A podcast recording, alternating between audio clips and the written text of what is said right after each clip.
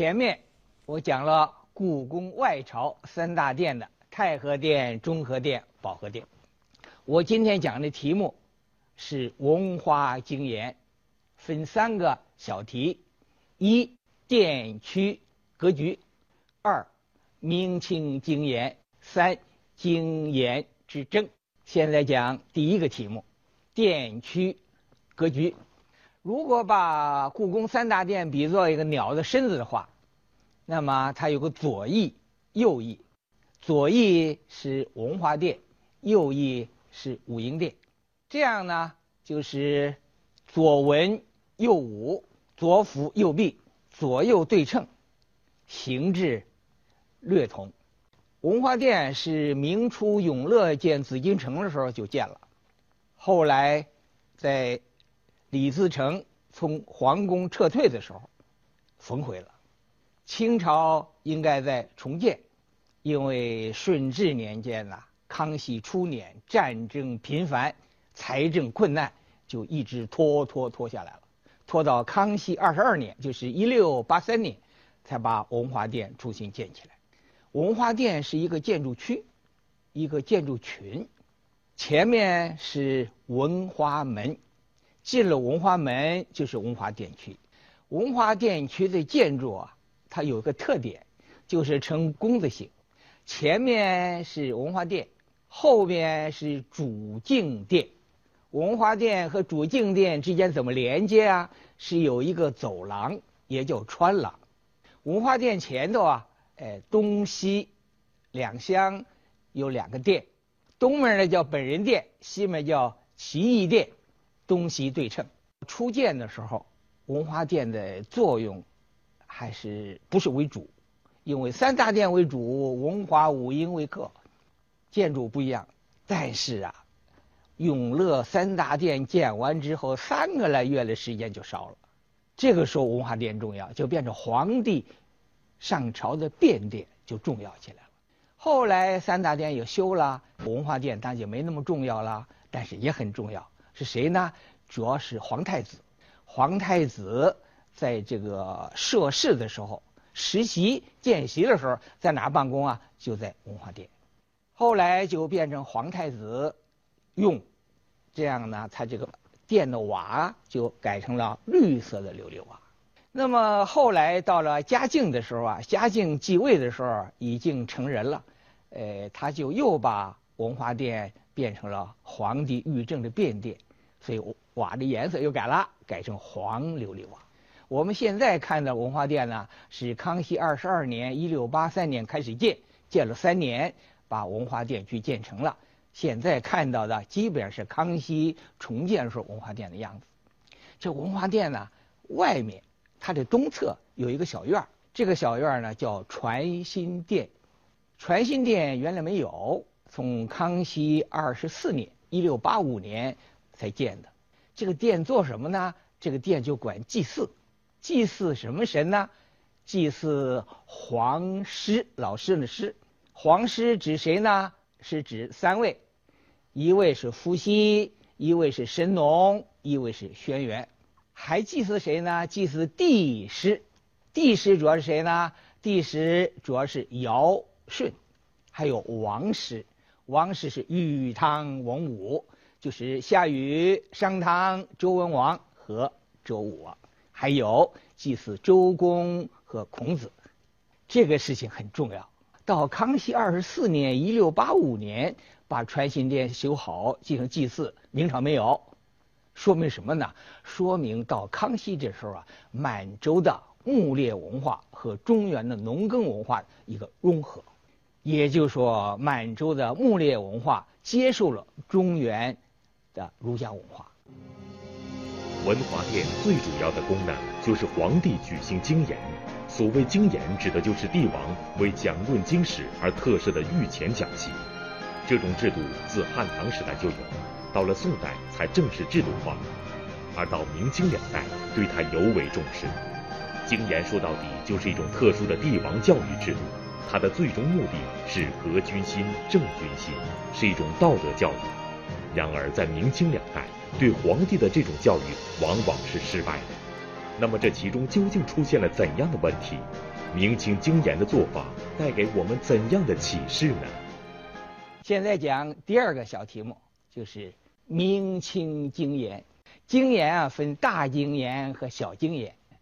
大经研啊，它不是每天都举行，啊，是适当的时候举行一次，非常隆重。它这是礼仪性大于实用性。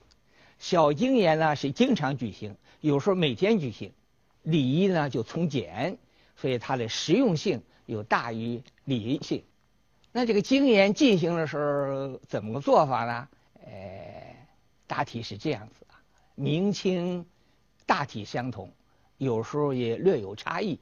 我综合起来介绍一下。举行经研原来是没有制度的。因为汉朝就有了，宋朝成为定制，到了明朝没有完全做一个制度。我们知道明朝是洪建永洪宣五帝，洪是洪武，建是建文，永是永乐，洪是洪熙，宣是宣德。洪建永洪宣这五个皇帝继位的时候都成年了。他们都勤政，也重视学习，所以这经研制度对他们来说不是特别重要。那么到第六个皇帝就明英宗了，他九岁做皇帝。明英宗的奶奶就是张太皇太后和三杨，就是杨士奇、杨荣、杨溥，很有名的这个辅政大臣，就一块商量，商量要定个制度，把经研定个制度。商量完就定了。这个大经研的制度呢是封二举行，初二、十二、二十二一个月举行三次，这就做成定制。明清大体上延续下来。这我说的是大经研，那还有小经研呢？小经研通常叫做日讲，每天讲，实际上也做不到了，就是经常讲。明朝的小皇帝啊，两个，一个是明英宗正统帝，九岁继位。再一个是明神宗万历帝十岁继位，这两个小皇帝要上课呀，完全靠大经研又不够，十天讲一次又不够，就靠日讲，就每天上课给他们来讲解儒家的经典。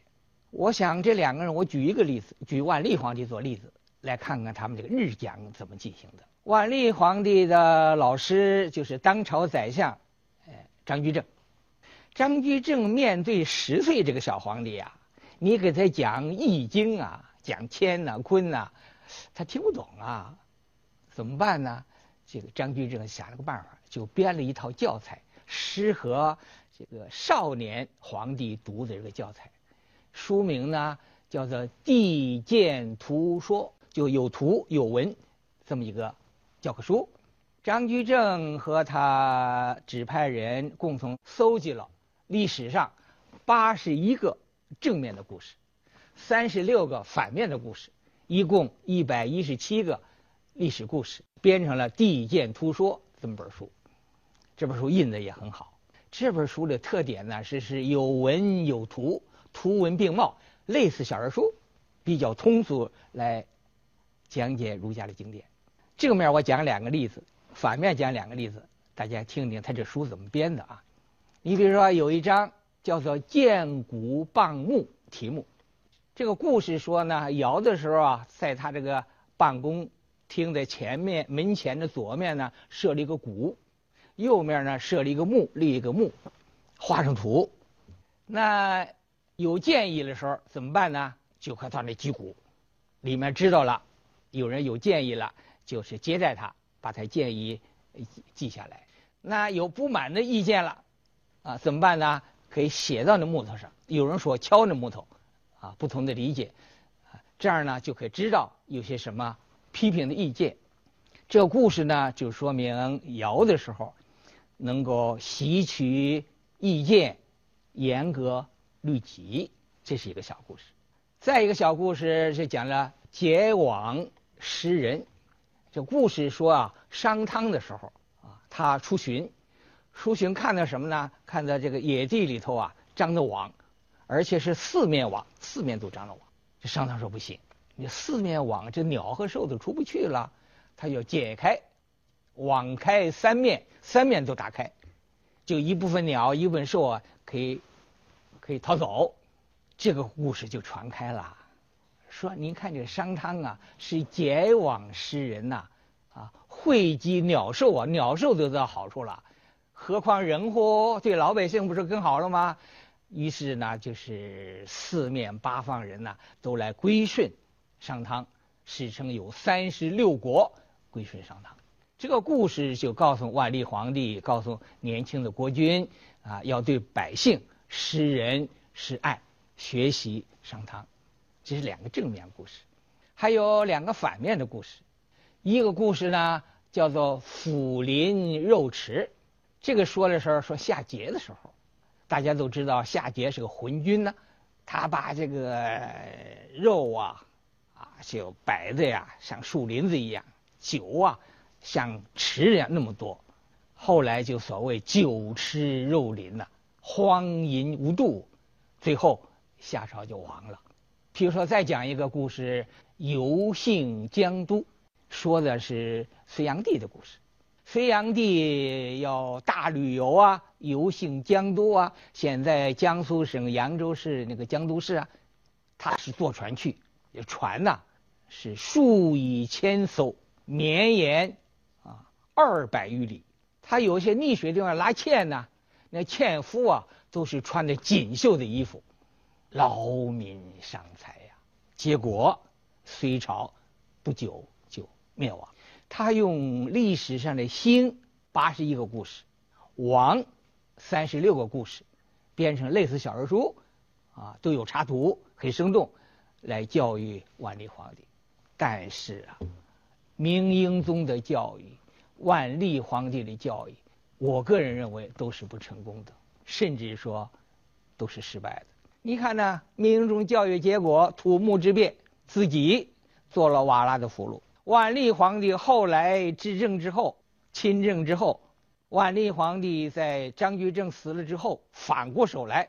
惩罚张居正，自己，特别是他后来二十多年不上朝，放纵自己，并没有像唐尧虞舜那样，而是走了夏桀和隋炀帝的这个老路。